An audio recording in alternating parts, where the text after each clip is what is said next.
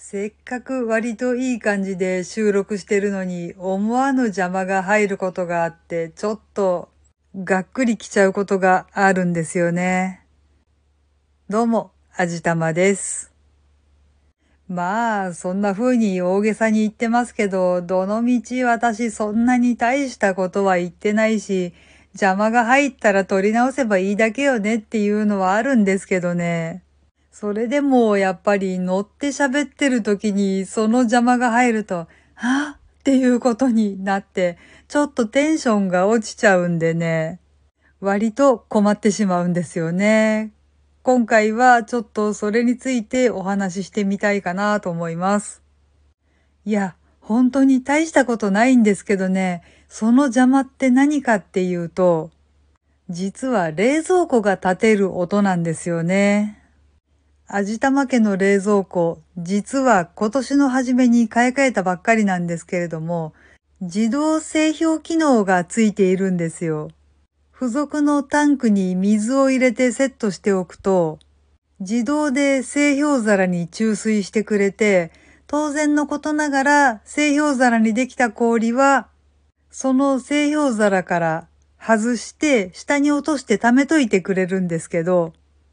その氷が落ちる音がね、結構ものすごいんですよ。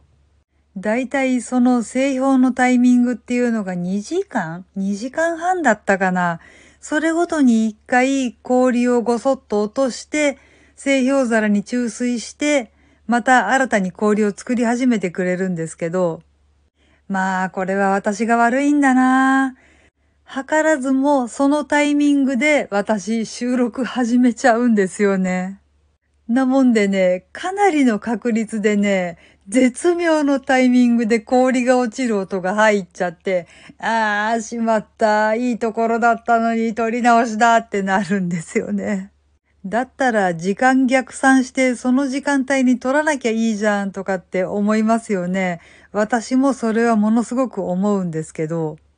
これがまた、この冷凍庫、まあ冷蔵庫か賢くてですね、ある程度氷が溜まると、溜めてるところから溢れないように製氷をやめるんですよね。で、ある程度使って減ったらまた製氷を始めるので、時間の逆算がね、ちょっと難しくなってきちゃうんですよ。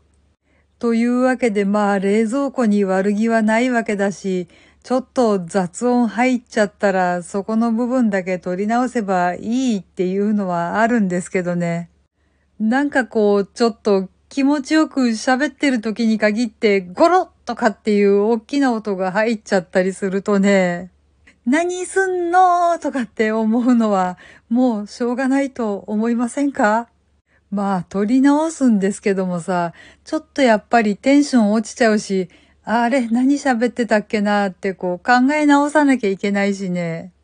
うん、まさか冷蔵庫に収録邪魔されるっていうのはちょっといやかなりとっても想定外の出来事でした。まあね、笑い話ですよ、こんなの。はい。というわけで今回は私の収録の邪魔をするのはなんと冷蔵庫っていうおバカなお話でした。この番組は卵と人生の味付けに日々奮闘中の味玉のひねもす語りでお送りいたしました。それではまた次回お会いいたしましょう。バイバーイ。